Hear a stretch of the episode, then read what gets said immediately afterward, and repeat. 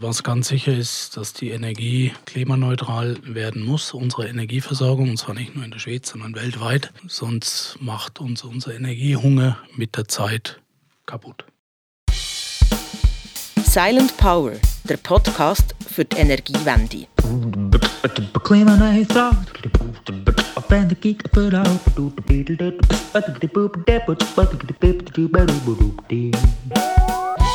Öl, Erdgas und Kohle, das sind fossile Energieträger, die am Klima schaden. Bis 2050 wird die Schweiz klimaneutral sein, also keine Treibhausgase wie CO2 mehr ausstoßen und die fossilen Energieträger darum nicht mehr brauchen. Es braucht also neue Energieträger, die unseren Energiekonsum decken, auch wenn der gern grösser wird. Das geht, und zwar mit Methanol. Methanol macht man aus Wasser, Strom und CO2 das gibt eine durchsichtige Flüssigkeit und mit der kann man Energie speichern. Methanol als umweltfreundlichen Energiespeicher etablieren, das macht das Unternehmen Silent Power. Und was Methanol alles kann, um das geht es hier in diesem Podcast.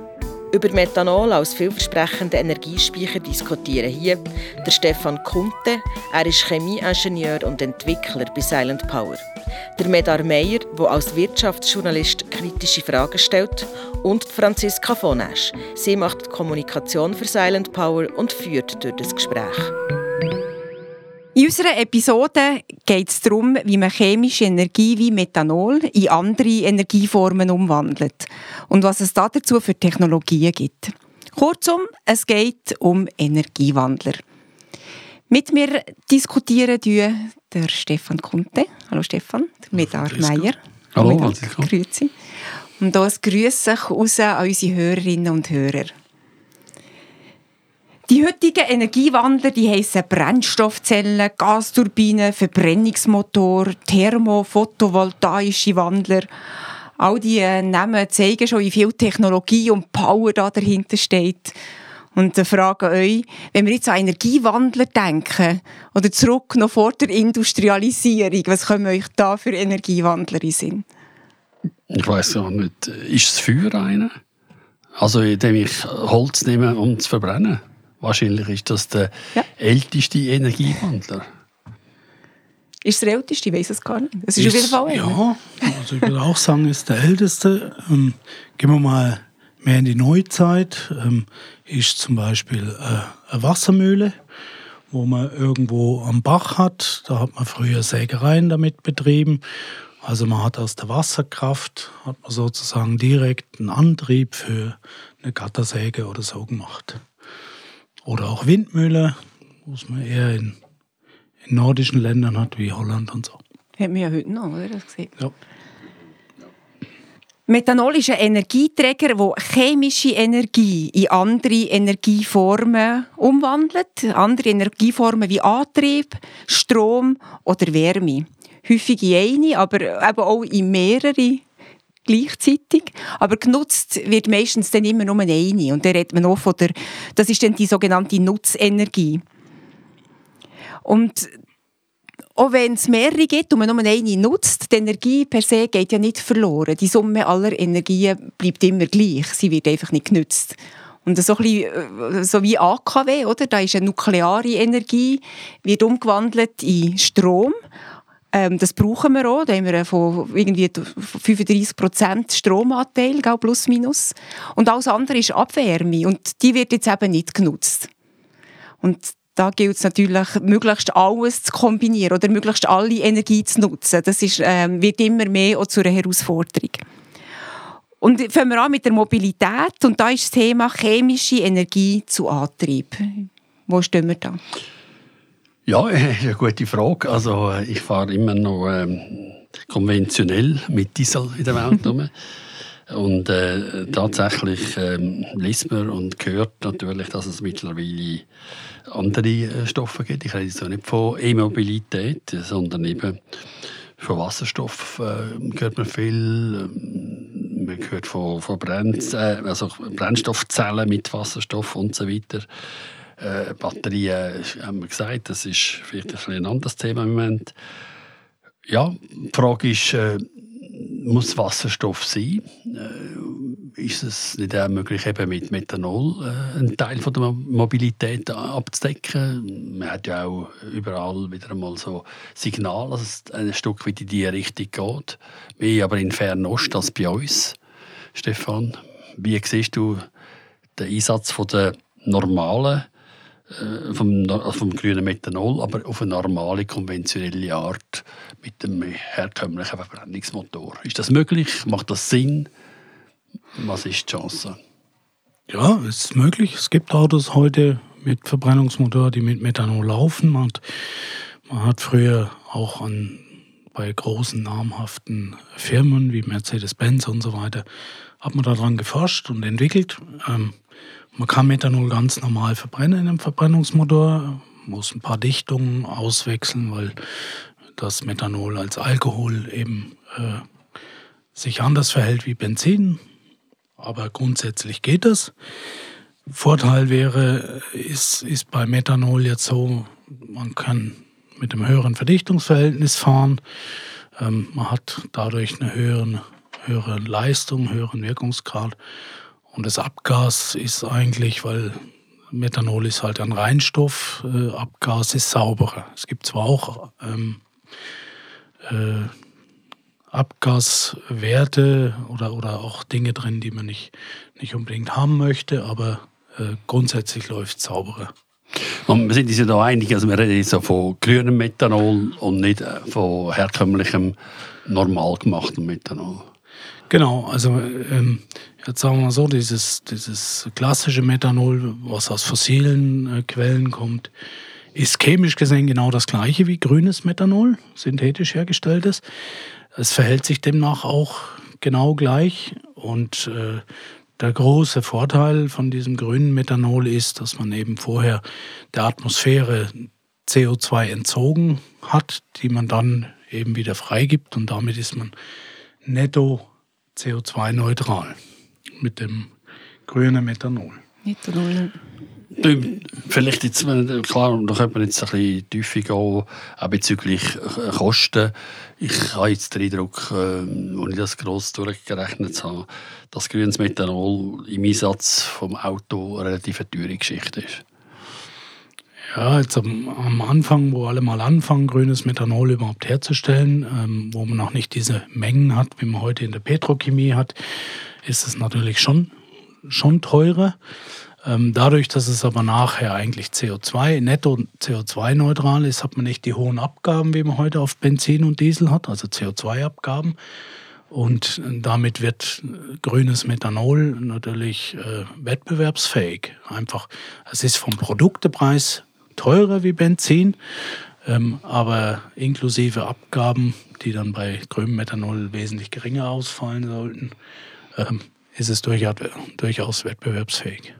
Jetzt wird ja grünes Methanol oder Methanol ist generell ja nicht nur im alten was ist, Ottomotor eingesetzt, sondern äh, man geht jetzt eine Stufe höher, auch Richtung Brennstoffzellen.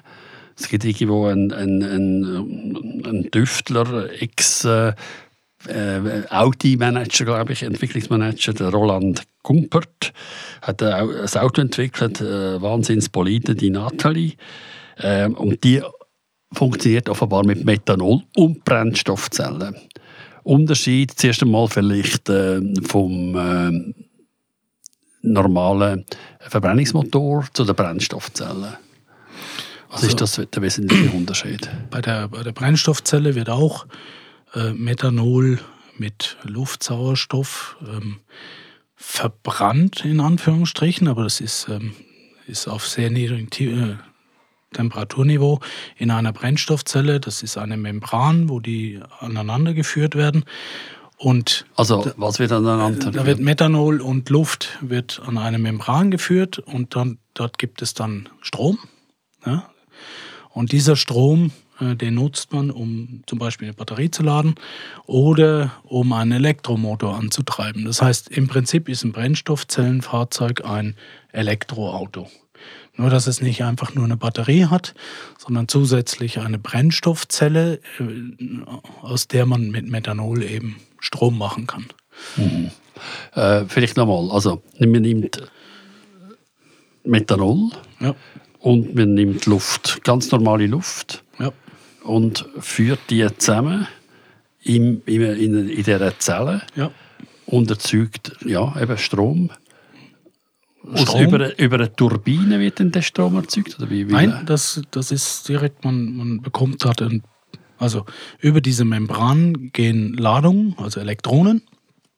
Und ähm, das erzeugt dann elektrisches Potenzial, was man dann als Strom abgreifen kann.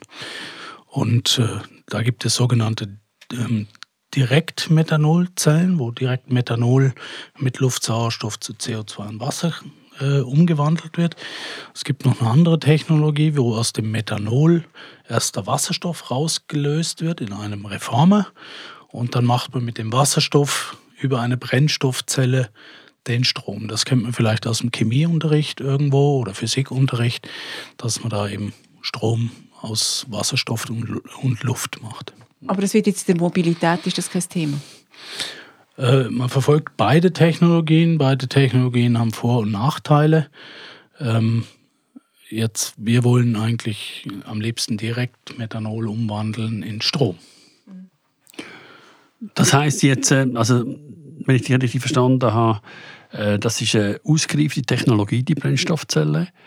Und ähm, sie hat einen besseren Wirkungsgrad als der Verbrennungsmotor. Und hat, ich weiß nicht, die gleiche Energieleistung fürs Auto. Wie, äh, Ja, also ich meine, oder Brennstoff, was sind die wesentlichen Unterschiede in, den, in, den, in den Kategorien, die dann meistens verglichen werden, die Leistungsfähigkeit vom einen zum anderen äh, Modell? also ähm, letztendlich äh, hat eine solche Brennstoffzelle hat einen höheren Wirkungsgrad wie ein Verbrennungsmotor. Und zwar Größenordnung doppelt so hoch. Ne? Während der Verbrennungsmotor 25% Wirkungsgrad hat, hat eine Brennstoffzelle Größenordnung 50% Wirkungsgrad. Brennstoffzellen gibt es schon sehr lange, aber ähm, noch nicht im großen industriellen Maßstab. Ähm, und sie haben einen Nachteil, sie halten nicht so lange. Ja?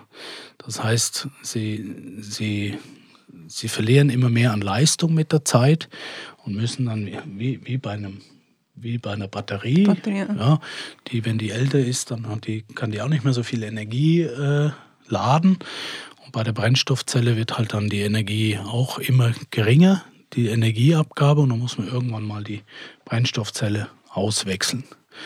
Und ähm, wenn man jetzt, wenn man ein Brennstoffzellenfahrzeug anschaut, dann hat man ja zwei Energiewandlungsschritte, und zwar vom chemischen Energieträger, jetzt in unserem Fall Methanol, äh, zu Strom.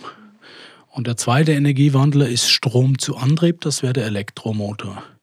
Und beide zusammen haben einen höheren Wirkungsgrad immer noch als ein Verbrennungsmotor, der halt direkt aus der chemischen Energie ähm, Antriebsleistung macht. Trotz zweifacher Energieumwandlung. Trotz zweifacher Energieumwandlungsschritte, ähm, die aber wesentlich höheren Wirkungsgrad für sich genommen haben als eben ein Verbrennungsmotor. Und beim Verbrennungsmotor, wenn ich sage 25 Prozent äh, Wirkungsgrad, wir haben vorhin gehört, Energie geht nicht verloren, die wird nur umgewandelt. Dann, dann macht der Motor nichts anderes als aus der chemischen Energie, macht er Antriebsenergie, die 25 Prozent, das ist unsere Nutzenergie. Und 75 Prozent sind eigentlich Wärme, die wir in der Regel außer vielleicht zum Heizen des Fahrzeugs nicht mehr nutzen. Das geht durch den Auspuff raus und ist nicht mehr nutzbar, deswegen für uns verloren. Aber die Energie ist da. Da heisst das auch für die Wirtschaftlichkeit, im Wirtschaftlichkeitsvergleich von den beiden äh, äh, Prinzipien oder bei den beiden Technologien ist Brennstoffzelle wirtschaftlicher. Also im Sinne vom äh, Für den Konsument. Ja, also es ist so, also im Betrieb, wo einfach es um den Brennstoffverbrauch, in dem Fall Methanol geht, ist es wirtschaftlicher, weil dadurch, dass man einen höheren Wirkungsgrad hat, braucht man weniger äh, Methanol pro 100 Kilometer. Insgesamt muss man aber auch rechnen, dass, dass man ja dieses Brennstoffzellenaggregat erstmal ähm, kaufen muss, also investieren. Und da das eine, eine für Automobilität eine sehr junge Technologie ist, ähm, sind die viel, viel teurer als ein Verbrennungsmotor. Und dann kommt dazu, dass man allenfalls die, während der Lebenszeit des Fahrzeuges allenfalls nochmal wechseln muss. Also man muss zweimal das, in das gleiche investieren. Von daher ist es insgesamt in der Wirtschaftlichkeit ist ein Verbrennungsmotor dann immer noch überlegen, den es seit 100 Jahren gibt. Wenn, also vor dem Studio, wo wir jetzt so äh, uns befinden, zwei identische Autos würden stehen. Ein Nathalie. Genau, ein Nathalie und irgendwie äh, ein Peterli, wo äh, mit einem herkömmlichen Verbrennungsmotor würde funktionieren, ausgerüstet sein und eben die Nathalie. Welche würdest du nehmen? Du kannst, kannst, einen, kannst einen nehmen, ist dir geschenkt. das ist eine gute Frage. Also als Ingenieur und, und neugieriger Mensch würde ich jetzt das Brennstoffzellenauto nehmen. Ähm, aber als geiziger als, als geiziger Rappenspalter würde ich jetzt den, würde ich den Verbrennungsmotor nehmen. Ähm, jetzt ist beim Brennstoffzellenauto ist wie beim Elektroauto, dass es eben auch leslig ist. Ja, den Verbrennungsmotor, den hört man halt immer noch, wie man es kennt. Ja, was mich wundernimmt, beim Wirkungsgrad haben wir jetzt viel gehabt und da sind natürlich die Elektroautos, logischerweise haben die NASA ganz vorne und die werden auch extrem gehypt. Oder? Tesla sieht man überall und jeder redet nur von Elektroautos, als wäre das einzig Wahre. Aber da hat es ja sicher auch Grenzen. Ja, e, also da ist die, die der Wirkungsgrad wirklich am höchsten. Man spricht da von 90 Prozent ja. von dem Strom, den man vorher in die Batterie reinlädt, werden 90 Prozent in den Antrieb. Der Rest ist irgendwie Wärme, die sonst nicht genutzt werden kann. Aber äh, genau das ist der Punkt. Die Batterie muss auch geladen werden. Und das Batterieladen, das geht nicht beliebig schnell. Es gibt zwar heute so Schnellladestationen und so weiter, aber es braucht einfach Zeit. Und eine Batterie ist auch schwer, das weiß man auch. Das heißt, ich kann nicht beliebig viel Batterie mitnehmen und auch nicht, damit nicht beliebig viel Energie mitnehmen. Und das geht trotz dieses sehr guten Wirkungsgrades und deswegen wird es auch gehypt und gefördert, wegen dem hohen Wirkungsgrad. Ähm, haben wir immer das Problem von der Reichweite. Ne, heute fahren die Autos vielleicht 300 Kilometer von der Reichweite her, aber ein Dieselauto mit einer Tankfüllung schafft 1000 Kilometer. Ich meine, der, Musk hat irgendwie mal den Spruch gemacht, äh, Brennstoffzelle gleich Dumpfkopfzelle. das ist ähm, Brennstoffzelle. Gleich Dumpfkopfzelle. Was meint er mit dem gleich Das ist die Frage, was er meint. Ja. Er meint natürlich, er sagt einfach, die Batteriezelle ist der, durch, äh, ist der, äh, der, Elekt also der äh, Verbrennungszelle haushoch überlegen. Äh, eben punkto ähm, Transport, nein, zwischen, ja, äh, er führt auf hier, mal schauen. Also die Kosten seien deutlich, deutlich größer als äh, Batteriekosten. Äh, dann äh, die, die, der, der Wirkungsgrad ähm, sieht er auch höher als, ähm, als, ähm, die, Brennst also als die herkömmliche Batterie. Also er hat keinen Punkt eigentlich, der für die Brennstoffzelle spricht die, die, die, Batterien werden jetzt natürlich auch immer besser. Es werden ja riesige so Gigafactories gebaut. Ähm, das heißt, dass, äh, die, die, Energiedichte wird immer höher. Man kann mit der gleichen Batteriegewicht kann man mehr Energie mitnehmen. Aber irgendwo ist es eben limitiert. Man kann Batterien bauen, die auch für 1000 Kilometer reichen. Aber dann, dann hat man sonst keinen Platz mehr im Auto und das maximale Gewicht vom Fahrzeug ist eigentlich erreicht, einfach wegen der Batterie. Mhm. Mhm. Ja, und wir, also wenn ich mir jetzt vorstelle, ein Airbus A380, so ein Doppelstöcker, der wird ja wohl kaum mit Batterie fliegen. Oder? Also, Absolut. Und, oder du hast ja auch mal erzählt von äh, was gibt es Reedereien oder für genau. Kreuzfahrtenschiffen, oder? Wo aber die können natürlich die können einfach auf, auf, äh, auf Methanol, auf Methanol ja. aber als natürlich äh, Verbrennungsmotoren. Und nicht äh, Brennstoffzellen. Aber dort ist Batterie auch kein Thema. Also Nein, das ist sicher zu, kein Thema. Zu den Grenzen. Nein, ich glaube, das ist ja generell so, dass der Methanol-Einsatz, also vor allem der grüne Methanol-Einsatz, der ist eben tatsächlich für so Hochtemperatursituationen sehr wichtig, eben Tra Transport über lange Strecken, sei das auf, äh, per Schiff oder per Flugzeug. Das ist offenbar, Methanol hat Nase vorne zum herkömmlichen äh, Kerosin. Also man geht, man geht ungefähr davon aus, dass vier Fünftel, also 80 Prozent aller heutigen Fahrzeuge durch batterieelektrische Fahrzeuge ersetzt werden können. Dann bleibt aber ein Fünftel übrig. Das sind typischerweise, wie du gesagt hast, sind Langstreckenfahrzeuge wie ähm, Lastwagen. Dann im Bereich Schiffe, da, dann sind auf dem See ein kleines Boot, das kann man auch elektrisch machen. Aber ein, ein Hochseefrachter, den, den kann man nicht elektrisch, der würde ja untergehen, wenn man die Batterie einbaut. Ne? So groß wäre die. Und deswegen kann man dort jetzt mit Methanol, da, da lohnt sich auch eine Brennstoffzelle dann nicht sondern da nimmt man direkt Verbrennungsmotoren, rüstet die um auf, den, auf Methanol und so macht das beispielsweise äh, in, in der Schifffahrt gibt es ähm, Auto, Autofähren, die mit Methanol laufen, mhm. von Deutschland nach Schweden. Die fahren mit Methanol, Verbrennungsmotor mhm. ähm, und das funktioniert. Mhm. Also ich denke, die wesentlichen Technologien, die sind, die sind bekannt oder, und etabliert, Absolut. aber da ist schon lange nicht das letzte Wort gesprochen. Also ob denn da wirklich vier, fünf, du hast du gesagt, äh, wo könnte elektrifiziert werden, in der Mobilität wirklich so endet, das, äh, das steht ja noch in den Sternen. Aber etwas, was wir wissen, und das ist ja gut so, ist der Otto-Motor stirbt nicht aus. Ganz genau. das ist ja mal so. Einfach in Kombination mit Methanol oder, und natürlich nicht in Kombination mit fossilen Brennstoffen. In der Schweiz äh, ist Batterieauto und Wasserstoffautos, oder, die haben sie die Nase vor, da, da liest man und hört man auch ständig davon. Von der Wasser, Anzahl Wasserstoffautos, die halten sich jetzt noch so ein bisschen Grenzen, sind recht überschaubar. Hingegen äh, Methanolautos in der Schweiz kein Thema, außer jetzt die Nathalie, aber sonst hört man eigentlich wenig. Erstaunlich, also erstaunlich weltweit gesehen, Chinesen und in Island fährt man zu Tausenden mit Methanolautos um. Chilis heissen die, glaube ich. Und ich denke auch, wenn man wieder von der Technologie redet, also wenn da mal grünes Methanol auf dem Markt ist, also da wird ein Methanolauto, hoffe ich doch, oder denke ich mal, auch noch einmal zünftig der Markt aufrütteln, oder? Kann man das so sagen? Es bleibt auf jeden Fall spannend. Das ist so. Also Verbrennungsmotor, der wird nicht, wird nicht aussterben, der wird einfach mit dem saubereren, äh, CO2-neutralen ja. Kraftstoff betrieben. Die Synfuel, synthetisches Benzin, wie eben Porsche es im Sinn hat. Wechseln wir jetzt Nutzenergie. Wie sieht es aus, wenn wir sagen chemische Energie zu Wärme?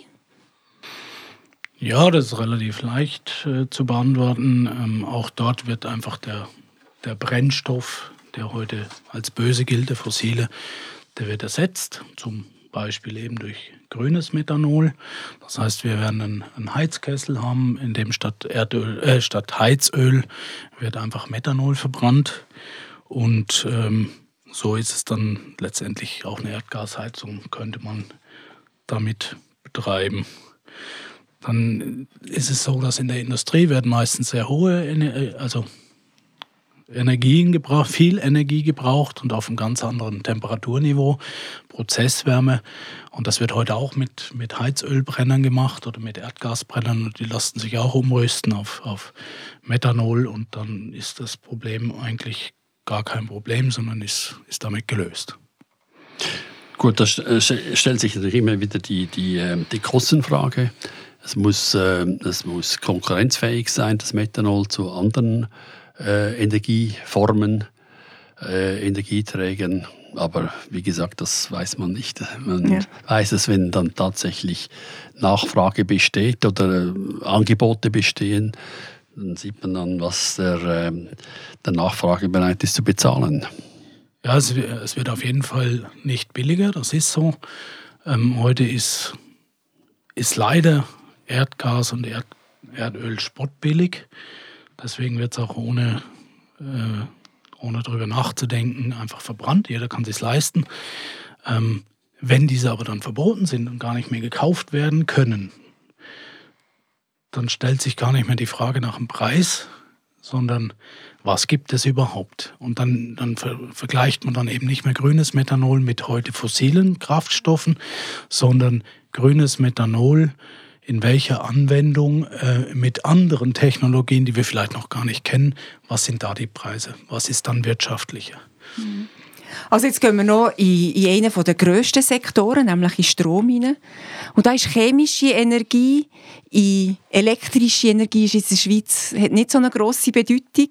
Warum? Weil wir haben keine Kohlekraftwerke, keine Ölkraftwerke und nur ein paar Erdgaskraftwerke. Aber Jetzt könnte man ja ein bisschen in Zukunft denken, also wir sagen, diese Technologie kann man ja nutzen und zwar mit Methanol eben kombinieren. Also da kann ich mir vorstellen, dass da ganz viel Potenzial rum ist, oder? Wie siehst du das? Ja, also man, man, muss gar nicht so weit gehen. Man kann etablierte Technologie verwenden. Ähm, nehmen wir jetzt als Beispiel Gasturbine. Gasturbine lässt sich umrüsten äh, von Heizöl, Kerosin oder Erdgas auf grünes Methanol.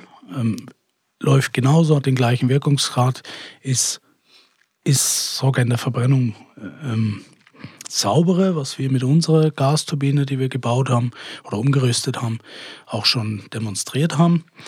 Also wir sind also Silent Power, ja. das ist ein kleines Kraftwerk, Econimo heißt das.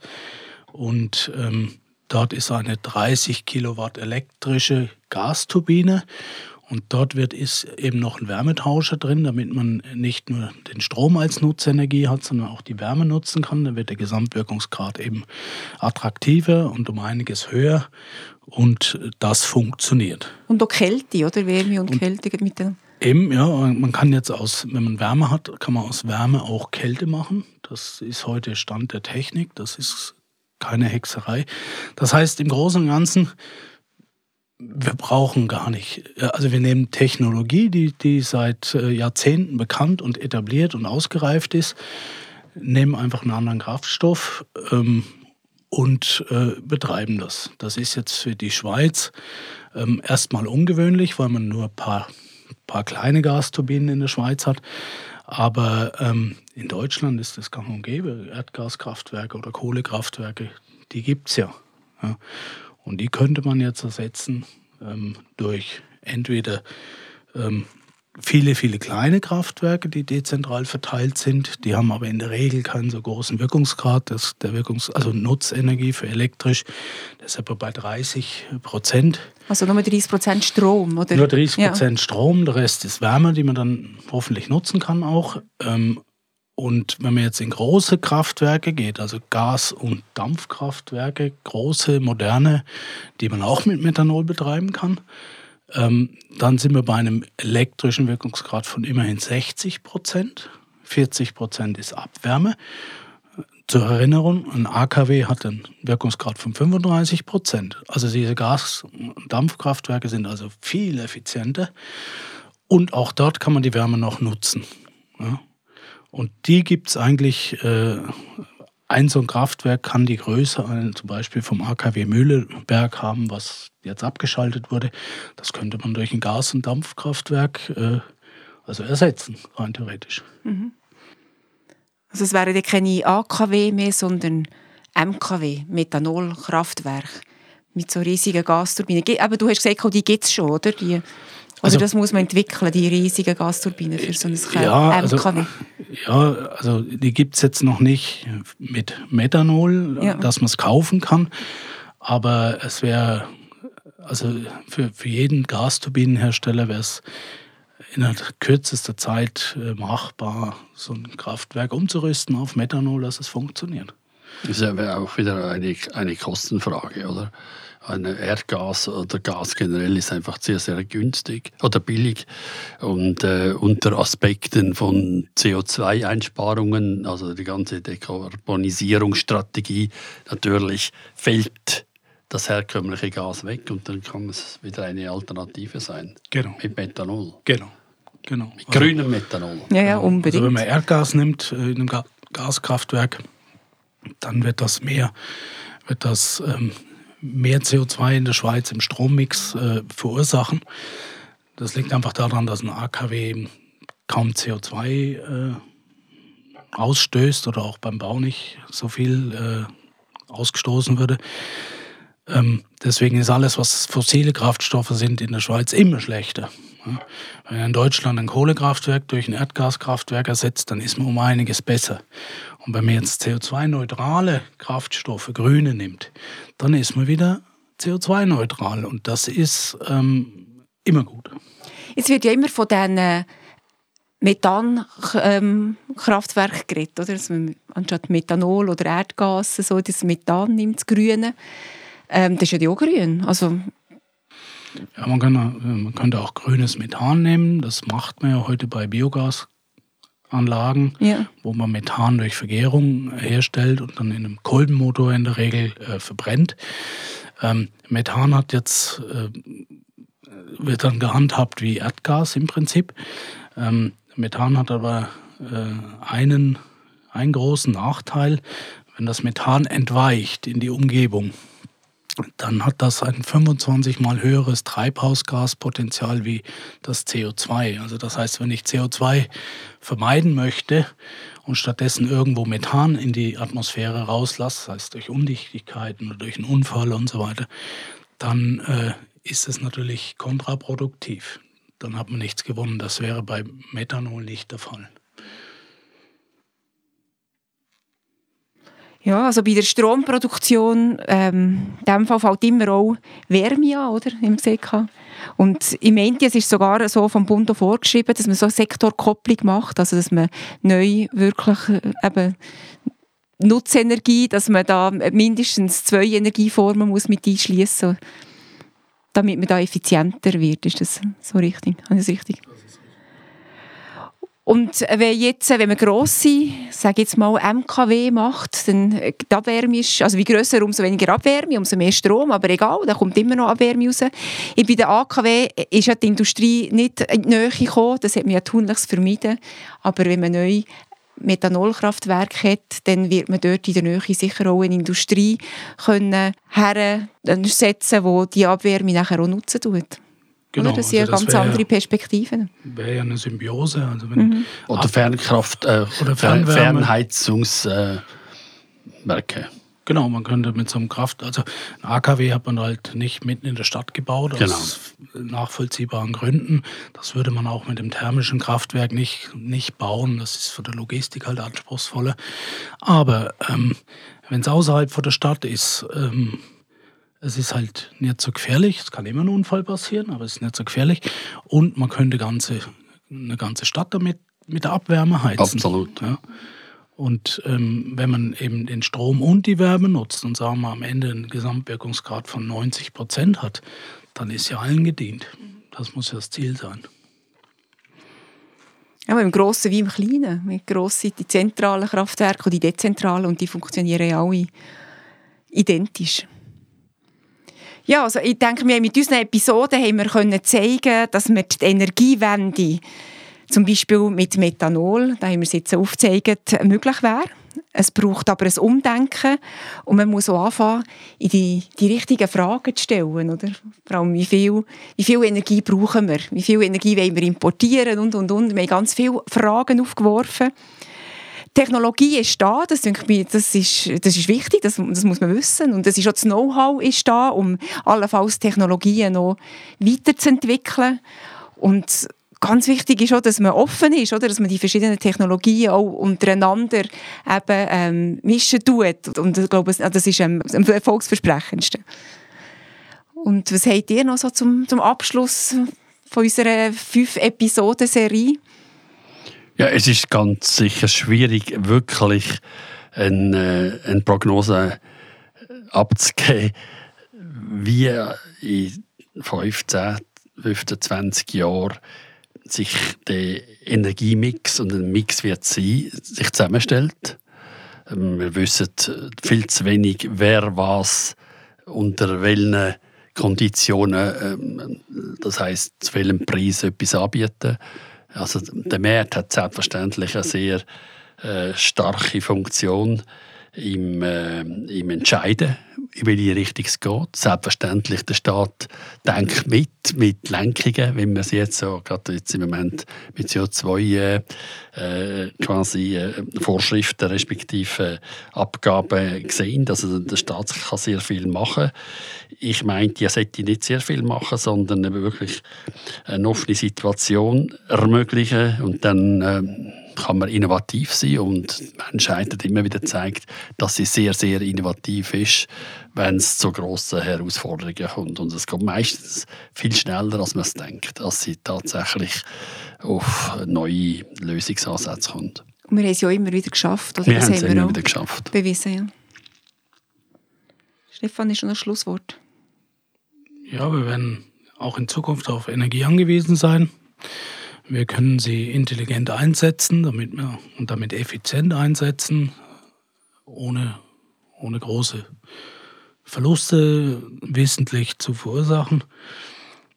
Und äh, was ganz sicher ist, dass die Energie klimaneutral werden muss, unsere Energieversorgung, und zwar nicht nur in der Schweiz, sondern weltweit, ähm, weil sonst macht uns unser Energiehunger mit der Zeit kaputt. Ja, das war unsere fünfte Episode zum Thema Energiewandler. Wenn ihr Interesse habt, alle unsere Folgen zu hören, dann geht auf die Webseite silent-power.com und oder auf eine der gängigen Podcast-Plattformen. Wir reden unter anderem über Strom als wichtigen Player in der Zukunft. Wir reden über Energiespeicher. Wir reden über Herstellung von Methanol und Energietransport respektive Energielogistik. Und wenn ihr jetzt Fragen habt oder Anregungen, dann tut uns schreiben. Und zwar auf der Silent Power Webseite könnt ihr unsere Podcast jederzeit kommentieren. Und wir würden uns auf möglichst viel Feedback freuen. Dann danke ich euch fürs Gespräch. Danke Stefan, danke Medar. Danke vielmals. Danke. Danke schön auch an, äh, an unsere Hörerinnen und Hörer fürs Interesse. Und ähm, dann sage ich nur auf Wiederhören. Das ist Silent Power, der Podcast für die Energiewende. Eine Produktion von Silent Power und der Franziska von Asch von Business Mind.